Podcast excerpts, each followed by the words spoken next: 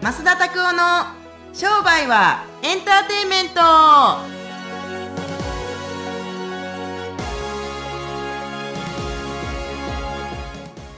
ウェルカムトゥ商売はエンターテイメントということではい、本日もよろしくお願いします。今日もよろしくお願いしますね、はい今日は6月14日はい。すごいね。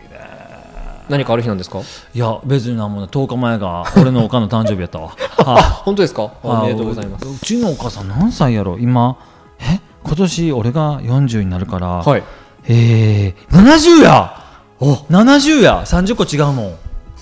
あ、じゃあ、お母さん俺のお母さん30歳の時に俺生まれてるからそうなんですね。そううーわーなんか送るの忘れとったやばー6月14日毎年なんか送られてるんですかあのお花とかですよねああ、なるほどですね。ちなみにこう、まあ、世間一般では、まあ、5月の時は母の日でしたけど、母の日は何かされるんですかいや波にカーネーションの手紙ですね ああ。波でしょいやいやいやそうやっぱ嬉しいんじゃないですかね普通に送らない人とかってやっぱいると思うんでそうなんややっぱ送ってくれない人よりは送ってくれるのは嬉しいと思いますカーけネどーションだったけどあのねまあまあ本当はね帰ってね、はいなんか食事でも本当は行きたいんですけれども、はい帰ってくんない言われましたねこの前えコロコロナでねとあー俺東京の人やん一応さそういうことですねそうそうそうそう帰ってくんなよ間違っても帰ってくんなよみたいななんやねんそのなんか戦争みたいなも生きて帰ってくんな的ななんか勢い言われたから生きて帰ってくんなよってどういうことやねんみたいな感じもうただそれしねえよ出でて そるれ死ねえね 片道のエンジンだけでそう新幹線が事故る確率50%みたいなこうわみたいな恐ろしくて乗られへんわそういやそうそうそうそんなんなんでまああの母の日で、それでおかんちょっとなんか送っとくわなんかもうね忘れとったほんま、そうですね危なかった危なかった うんまあですねまあそうそうねイベントもちゃんと大事ですからいやね、あのー誕生日とかってだんだんだんだんあなたまだね26とかですけれども、はいい、やあれですよねあのー、ナイアガラも5月の19じゃ あごめんごめん動画ですごめんごめん5月の10日、はい5月の10日って誰の誕生日か同じか知ってるえ誰ですかねよく知ってるよ誰やと思う俺俺の外注業者でニュースレター書いてる人誰やと思いますえ清水さんっているんですけどあそうなんで同すじね誕生日やねへ後藤の日やそうです後藤のまあ、ど後藤って誰や、 後藤って誰やねんって話やけど。なんでそんなめっちゃえ笑うんですかいやいや、後藤って誰やねんみたいな。まあでも川端が後藤やったらまだええで。お前覚えやすいな後藤が5月10日生まれか、後藤の日やな言って思うんだけど、川端やから ね。そうですね誰やねんって感じそでうすけほんどまにね行動でだらって話ですけれどもそんな感じでですねはいあの誕生日でしたけれども、誕生日との思い出とかなんかあります誕生日の思い出ですかあー僕は結構なんか誕生日って意外とそんなに楽しいっていうイメージがないですねへー結構寂しいってイメージがあるそうなんはいは僕 5, 月とかなんであの何ですかね学校とか入学したりとかしてても仲良くなるまでのその期間っていうのがちょっと間があったりしていつの間にか誕生日過ぎててあもう誕生日終わっちゃったんだねみたいなことが多いってああいうら印象がーそんなもんですかそうですね、へえあのなんかうんそうか、俺もな11月生まれなんですけど、はい、あのクリスマスとかが近いでしょそうですね親からねよく一食単にされたわえあペくっつけてガガッチャンしてうん兄弟3人だからねあーそうクリスマスと誕生日一緒にしてみたいなじゃあ俺だけなんか特別ななんかガッチャンコしたプレゼントあんのかなと思ったらお 兄お兄僕の兄が僕お兄ちゃんが1月生まれやから、はいはいそうそうガッチャンされてねガッチャンされてなんかこう端くれもらうみたいな 感じのガチャンお前こっちなお弟やからピンみたいな、だったらいらんかったけどみたいな でもね好きです僕子供の日とか、はいはい自分の誕生日とか僕のラジラジキってラジコンが好きやったからああそうなんですかはいのあるやんよ売ってるやつはいはいなんか好きで好きでね乗り物っていうかなんか好きだったんですよねへえでもこうん僕まっすん、まあ、僕お兄ちゃんもいるんですけど、はいまっすんとちょっと、まあ、近くはないですけどあのなんかラジコンですごいなんかタイヤが大きいやつであるある表と裏でもあなんるあるかある走れるみたいなあれな壁とかもなんかほこほ欲しかったけどそんな高度なばラジコンじゃなくって、いはい普通にあのこうと何ですかなんかあのリモリモコンっていうかコントローラーに炭酸電池2本入れて、はいでラジコンの方にも炭酸電池4本入れて走るやつで、で昔むっちゃ覚えてるわ子供の日におばあちゃんに買ってもらったんですよ赤いラジコンを、おにはいはいお兄ちゃんと同じ種類をね、はいでも普通さまああのアスファルトとかで走らせるよね、はいはい僕なんか雨の日にこれを走らせてしまって水たまりにはまってし買ってもらった初 日にシューって言ってあの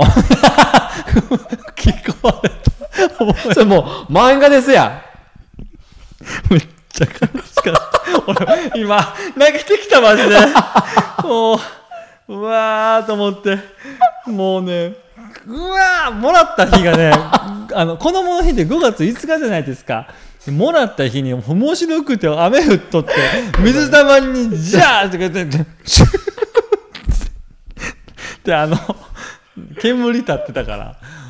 あの電電池と乾電車の匂いしたあの臭い 電気の匂いというかさうわーやってもうたみたいな感じですっごい思い出として、まあでもねあよく覚えてますけれども,、まあでもねこうリアルな車でも結構ね水がいやー溜まってるところにねもうねそうあんたんとこの前の社長とかでもね、はい水たまりにはまって大丈夫や思ってはまったら、BMW からシューって 煙が上がっててこんな感じやだからねみんな一緒一緒ラジコンも車もって感じで、あかんって感じですそうねそうあかんもう勝った初日やからさもうへこんだわもうあれほんまどうにかしてほんうわまーそれラジコンとかね、まあ、久しぶりにちょっとやってみたいなと思うわほんまにな泣いてしまいますね泣くわもう泣いたもんマジ で俺マジで泣いたよ俺めはっちいゃウケるいやほんまあの時は悲しかったけどそういう思い出とかってあるけれども、はいはいいやーこうさ僕あのプレゼントとかってすっごいあんまもらい慣れてなくて実はおう社会人になってからも正塾とかの人からもいろいろもらったりするんですけれども、はいもうねめっちゃくちゃ嬉しいですね誕生日とかああいうお祝い事でもらったりするのとかそうそうですやねっぱ俺人柄が好きやからそういう人たちのなんあかーそういうもらい物とか好きやし手紙とかさくれたことあるじゃないですかそうですね そうそうそうそうあんなんとかね捨てられないんですよ、そうさっき捨てたけど、ねそうそう5秒後に そうそうまあまあまあまあ読んだら捨てたらええねんけどでも捨てられないですねなかなか。ね、どうしますでも手紙とか思いのこもった手紙とかってもらったらやっぱ僕も捨てられないですねでもいつか捨てないといけないになったらいつ捨てる、なんか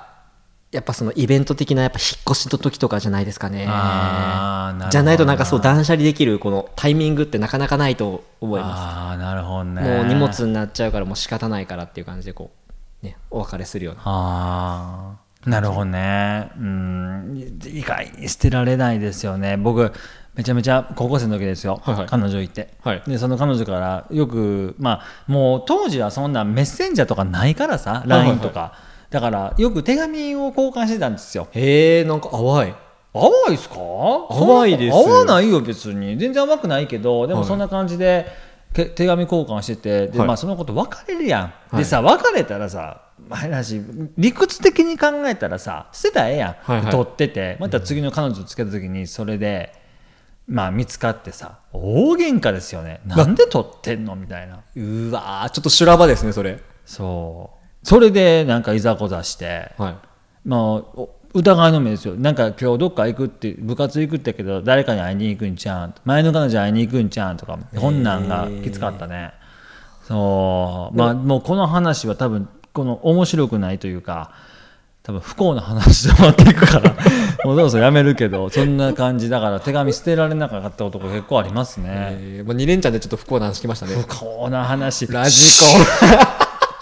コンもうな、むっちゃ悲しいで。俺ほんま、あれな、もう、かなんわ、あれ。あなんで雨の日に走らしたんやそれろ。何歳の時なんですか多分小学校2年とか3年とかの時ですよね。もう2年生3年生でもうあのあれですね悲壮感という言葉を覚えた瞬間ですねいやあの時はね大丈夫治ると思ったけどでももう基盤が濡れてるから誰も治せないん ですよそうもうあかんわあれはまあまあそんな感じで、はいあのいもう誕生日とか記念日の思い出ですけれどねまあそういうですね経験もあったということはでいすいや、悲しかったな。はい、ありがとうございます。はいいいはい、それではですね、本日も次の質問のコーナーに移っていきたいと思います。え本日はですねえ、上原先生からですね、ご質問があります。はい。先生のですね、信念は何ですかぶれない理由は何ですかということです。うーん。僕もやっぱり、さんの人たちに助けてきてもらいましたよ苦難もあったしはい。苦しいことも泣きたいことももうあかんなって思ったことも多分数えきれないほどあったと思いますでもやっぱり誰かに助けられるそれはもちろんねえー自分の行いが良かったからとかって言われたら、まあ、いい話ですけれどもはい助けられたこととか、ああ運がいいなと思ったことはいっぱいあるんですけど、やっぱりこう言っちゃなんですけれども 親に5代満足で産んでくれたことと、健康に産んでくれてこんなハキハキ喋ってくれてちょっとした冗談も言えて、はい成績は悪かったけども健康でで、えーだからこそいろいろ動き回れたりとか体崩しにくいとかってやっぱり親への感謝が信念ですね、親への感謝ですよそらもうめちゃめちゃ元気に産んでもらいましたよ、これはトレーニングだっていやそもそもトレーニングに耐えうる肉体だったりとか精神だったりとか仕事できる肉体精神こんな素晴らしい東京であの事務所持たせてもらったりとか仕事させてもらったりとかってする、この健全な精神だったりとか肉体を与えてくれたお父さんとお母さんへの奉仕の気持ちで僕は皆さんを守っていきたい、はいでこれが信念ですし助けてもらったことが今まで山ほどあるから、今度は僕はペイフォワード恩送り僕が助けてもらってその人たちのまた困ったら助けるようじゃなくてもらったものは次の人たちに対して自分のこの要するに貯めて貯めてすっごい大きなものを皆さんに提供しますっていうので僕は奉仕の気持ちでそれだからなんか最近しんどいんですよねとかってはい。なったとしてもそれは与える人たちには関係ない話だからと思ってやっぱり素晴らしいものを提供あ提供できないことも僕あると思いますよけれども、提供したいという気持ちがまず底辺にあってそれでその感謝の気持ちが行動として現れたりすることができると本当に信じてるからだからやっぱそれですね信念ぶれないやってる一人で悩んでる場合じゃないっていうか僕一人が困ってて助けてくださいどうにか助けてくださいって自分一人が助けがるための方法だったりとかっていうのは編み出したりしたとしても、やっぱりそれを昔になんかいろんなことあるわパンがあったら、はいおお腹を空かした民衆がいて王様のところには貯蔵庫にはパンはいっぱいあるけれどもでもこのまま行ったりするともう国民には行き渡りません王様どうしましょうかそのパンを人数分に分けて皆さんが飢えないようにみたいな感じの王様が最終的に上で死んだっていう話なんですけれどもなんか,、はいなんかそんな話でクリスチャンがなんかの話だったと思いますけれど。僕は死にたくないですよけれども、はいだってパンだってあっても俺腹減ったら多分国民が何やねんと思ったら多分多分一人で全部食う てまうただのグリードそうそう強欲じゃないグでリすードグリードですけどそういう人でありたいなっていう気持ちがぶれない気持ちを生んでくれたりだったりとか救われた救ってくれた人たちがいるんだったら次の恩を送らないといけないなっていうのがやっぱ信念ですかね親への信念とお客様への信念って僕はお客様たちに何か教えてる立場かもしれないでも親からは何かもらった立場かもしれない恩人も含めて、はい。このガッチャンコの真ん中のところでどっちにもこその行動サーブ要するに奉仕をすることによって、はいお父さんとこう自分が親になってさ、はい。自分の子供たちがあんたが5060になった時に自分の子供たちがいやーあの分からへん例えばまあ亮太やから、はい男の子がまた啓太としましょうよ啓太君が、はいすごいいっぱいいつもだから助けてくれるの遊んでくれるのすごい助けてくれるの、僕のことをどうなのって友達が言ったらあんた親として誇らしいと思いません、いや、本当にそうですよね。そうだからそんな感じ自分の僕が何かをして誰かに喜ばれるようなことがあったら僕はお父さんとかお母さんが喜んでくれることがやっぱり奉仕の気持ちだったりとかぶれない気持ちを生んでくれると思いますね自分一人だけが苦しいと思うなはい。僕が苦しい時はきっと周りたちも苦しいでも周りの人たちが苦しくって周りの人たちがこうやってやってほしいなああやってやってほしいなって思うことを先陣を切ってやってあげる人たちがいたらたとえその人たちが死んだとしても、はい信念は残るできっとスピリッツは俺はそう信じて生きてるけどいいかっこいい話してるの分かんない、でもな事実やっぱり喜んでもらうような価値を提供してあげたら金だってやってくるしうん贅沢な暮らしはできるよけれどもその恩とかがなかったらきっとはい。いざという時に裏切られるあいつ助けてくれへんかったからピリってこう変な話こうなんかもう助けてくれ助けてくれってギャーってなんか縄掴んでる時に「はいすまん死んでくれ!」言ってスピャーンって切られちゃやられるかもしれんよサーブの気持ち奉仕の気持ちがなかったらうんそうう本当にそれは確かにあると思いますね僕うもんある人から別に聞きましたけどやっぱりこう僕は何かを親に返したいとか、うん何か上の人に返したいと思っても、うんそれはやっぱりこう自然の流れとしてはやっぱり上から下に流れていくものだから上に返っていくものじゃなくてどんどん下に流していくことによって上の方は良くなっていくんだよっていうのを聞いたことがあります。上善水の如しという言葉がありますけれども、はい、えーっと水は上から下に流れていって良くなっていくっていう言葉なんですねですよね、はい中国の言葉ですけれどもだからもらったらはい、その人たちに返すのは別にいいけど次の人たちに何倍も何十倍も何百倍も返していくっていうのが僕は親への奉仕だと思います、先輩だったりとか、はい今までの上司だったりとかそううまくいって恩返ししますこれとても大事はい、はい、それがなんか僕の答えに上原さんの言葉あのあの質問に答えられてるかどうかは別にして、はい信念はそこにありますねうん感謝ですね。はい、絶対そうです。はい間違いなく。ですねはい。まあ、先生の信念は感謝ということでしたけど、まあ、自分のです、ね、人生において信念というのはとても大事だと思うのでぜひその信念をですね、うん見つけていただければと思います。はい知らんけどね。ははい。い、知らんけどっていうね 最後にはい。勝手にして。はい。やってみようはい。はいそれではですねこの最後のですね質問どうしま したどうしましたお前、ちょちょちょやってみようわ。てみよう 出す。もう何回も言うな。はい。次のコーナーははいそれですね、はい。次のコーナーですね、はいえーっとおすすめの。おすすめのですね次ですこれですねあのちょっと違う企画なんですが車おすすめの車まっすーのですねおすすめの車をちょっとご紹介いただければと思います今回はですね、はい3つ僕が実際に乗ってきたあああなるほ3どつの車はいでとっても機能性も高くってかはっいこよい車を3つ3つですねはいお話ししたいと思いますでは第3位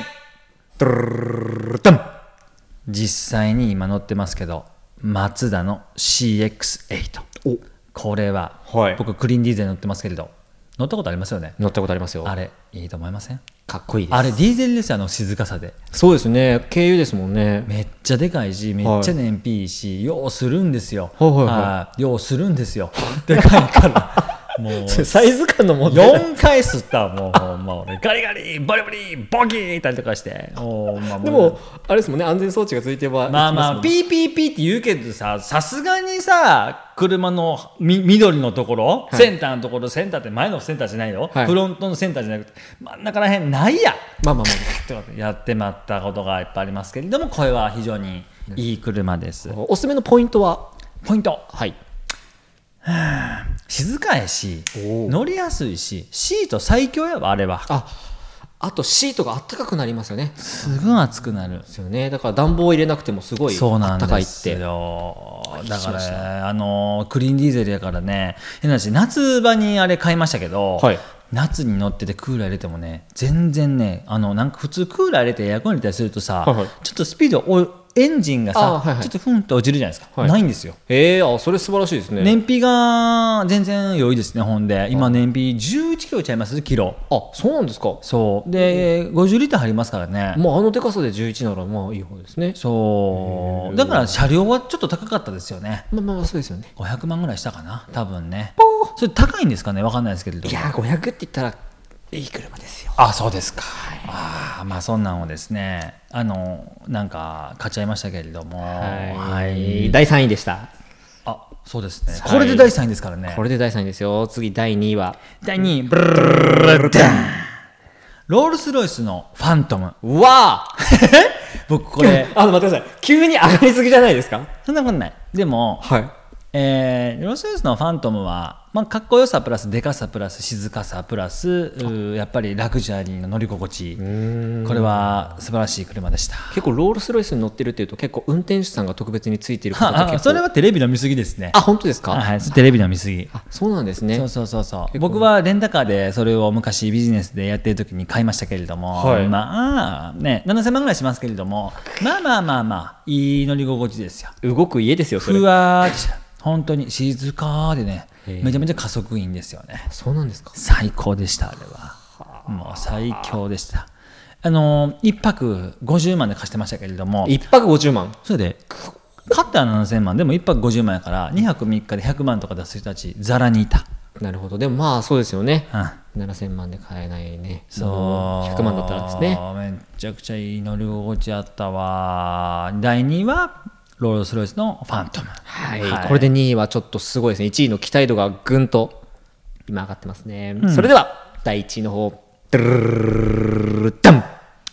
BMWi8 あ BMW ですか、はいこれは何がおすすめですかすべて全て見た目燃費みあーとあと機能性乗り心地よさどれをとっても最高でしたはあ星いくつですかえっと10中13ぐらいちゃいます か超えましたねそうバリバリになんでお前、その最後の時代だけ星聞いていくねんと思い ますよ、逆に。じゃあ、さっきから、い i8 は、ファントムは、CX8 の星聞けよ、ほんま。やってみよう。やってみよう ね、これからやってみよう。やってみよう今年の抱負はやがましいわ、もう。うるさいわ。でもね、i8 はね、ざダントツの乗り心地でした。ああそうなんだれはあのス、スーパーカーですけれども、はい2000万するスーパーカーでしたけれども、でも、乗り心地よさ、燃費もいいし、加速もいいし、僕が一番最初に買ったフェラーリよりもダントツに乗り心地よかったですね。うんいいあやーぜひ興味がそれはありますねねえあのー今は時短ボディやっておられる中村幸太郎先生という方がおられますけども、はい彼にも一回乗せたことがありますけれどもこの車めっちゃ欲しいって叫んでましたね叫んでましたあの人車全く興味ないけど i8 だけは欲しい言うてましたねへえあそうなんですね、うんあれはええわへえいやでもそんだけあまり興味ない人もすごい欲しいっていうぐらいの車だったら相当ですね、うんだからねまだ最近もね欲しい車何台かあるんですけれども、はいでもやっぱり、おうん、男の人は特にですけれども、はい欲しい車乗った方がいいねああなるほどですね自分が望んだ車を乗った方がいいそれはどんだけ高くてもそれを狙ってやっぱ仕事とか頑張った方がいいと思うし、あくいい車がないねんって言ったらそれまでですけどそれ乗ってから言えって話なんですよああなるほどですねファントムとかそんなん乗ってるけれども事故ったらむっちゃ金かかるやん言うてはいお前が払わへんから別にええんちゃうとか言ってましたけど ね冷たい言い方かもしれないですけど、はいそんななんかずったらなんかすぐなんか700万いくんちゃう行くよでもお前払わへんやろっつってだからそんな心配するお前はないねん乗せへんから言うて そう確かにですねそまうあそれが事実正論や んそれそれが事実ですね本当にそうって感じやから、はい僕は乗っててよかったですよあの車とか i8 もよかったですでもやっぱり、はい今 CX8 しかないですけれども CX8 が一番乗りやすいああそうなんでかすねなと、テスラとかもね乗ってましたけれどもあでもやっぱりそうなんですね乗ってましたし乗ってますけれどもはいはいはいまたあのどっかでね機会があったらはいですけれどもぜひそんな感じですはい、おすすめの車ベスト3を今日は発表していただきましたはい、はい、ぜひですね興味がある方はまあなかなか2位はちょっと手堅いところ難しいところかもしれませんが難しいですね、1位でも難しいんちゃいますか、まあそうですね3位の車でも500万の車でも難しいと思う人いるかもしれないですねそうですね僕も頑張って買いましたよ個人で買ったんではああ確かにそれは確かにいはいまあ、ぜひですね、そういうふうにおすすめの車、一度乗ってみたい方は、まあ、どこかで乗れる機会があれば、ぜひ試してみてください。はいはい、それではですね、本日もありがとうございました。うんはい、毎週ですね、あ、毎週というか、毎日ですね、Facebook ライブとですね、インスタライブの方をですね、8時半からやっておりますので、ぜひですね、興味がある方は、えーご覧になってください。またですね、このポッドキャスト、インターネットラジオもですね、登録していただければ、毎週火曜日に新しいものが更新されますので、ぜひ登録していただければと思います。そしてですね、なんと、まっすんからですね、6月のどうぞどうぞあら、ダイヤガラの方からでよあろしくお願いしますはい、26とですね25日の方にですね6月の25、26ですねの方にですね合宿の方があります、んこの合宿はですねえー精神と肉体と、まあ、数字というところをですねこの3つをえーポイントとしてですね36時間ですね。うん。合宿やっていきたいと思います。こういう合宿でですね、えー今までの熟成の方であったりとか、僕も含めてなんですけど、まあ、人生がガラッと変わるような企画になっていますので、ぜひぜひ、このですね、えー商売はエンターテインメントの方のですね、リンクに貼ってありますので、チェックしていただければと思います。はい。はい、それではですね、本日もありがとうございました。ありがとうございました。はい、それではですね、また来週も見てください。それでは、さよなら。さよなら。